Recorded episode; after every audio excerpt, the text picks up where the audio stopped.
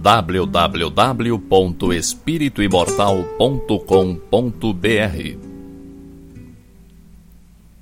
Cinco minutos de Espiritismo visando a reflexão.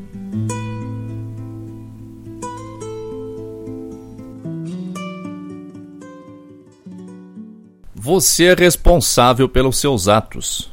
Você tem a liberdade de pensar Ninguém é capaz de impedir ou controlar os seus pensamentos. É através do pensamento que você manifesta a sua liberdade. Se você é livre para pensar, é igualmente livre para falar e agir. Você pode ser momentaneamente impedido de falar o que gostaria ou de agir de acordo com a sua vontade. Mas esses impedimentos são circunstanciais. Como ser individual que você é, como espírito imortal criado à imagem e semelhança de Deus, portanto perfectível, você tem ampla liberdade de escolha. Você é o construtor do seu destino. De acordo com seu grau de adiantamento moral, você pode se sentir compelido a praticar determinadas ações. Quanto menos adiantado, mais propenso a obedecer aos seus instintos. Conforme você vai se desenvolvendo moralmente, os instintos vão perdendo autoridade sobre você, sobre suas escolhas. Porque, mesmo aqueles que se deixam guiar pelos instintos, mesmo eles poderiam resistir aos apelos instintivos, se essa fosse a sua vontade. Ninguém é obrigado a ceder aos seus desejos e caprichos. O livre-arbítrio é a característica que faz de você co-criador com Deus. Nós herdamos de Deus a capacidade de criação e exercemos essa capacidade pelo nosso poder de escolha. Podemos fazer ou deixar de fazer de acordo com a nossa vontade. Isso nos torna responsáveis pelos atos que praticamos e pelos atos que poderíamos praticar e não praticamos. Responsáveis pelo mal que fazemos e pelo bem que deixamos de fazer. Somos influenciados constantemente influenciados pelos nossos pais, pela família, pela mídia, pelos livros, pelos ambientes em que vivemos e desenvolvemos nossas atividades. Mas isso não diminui a nossa responsabilidade. Cada um de nós é uma consciência pensante dotada de livre-arbítrio.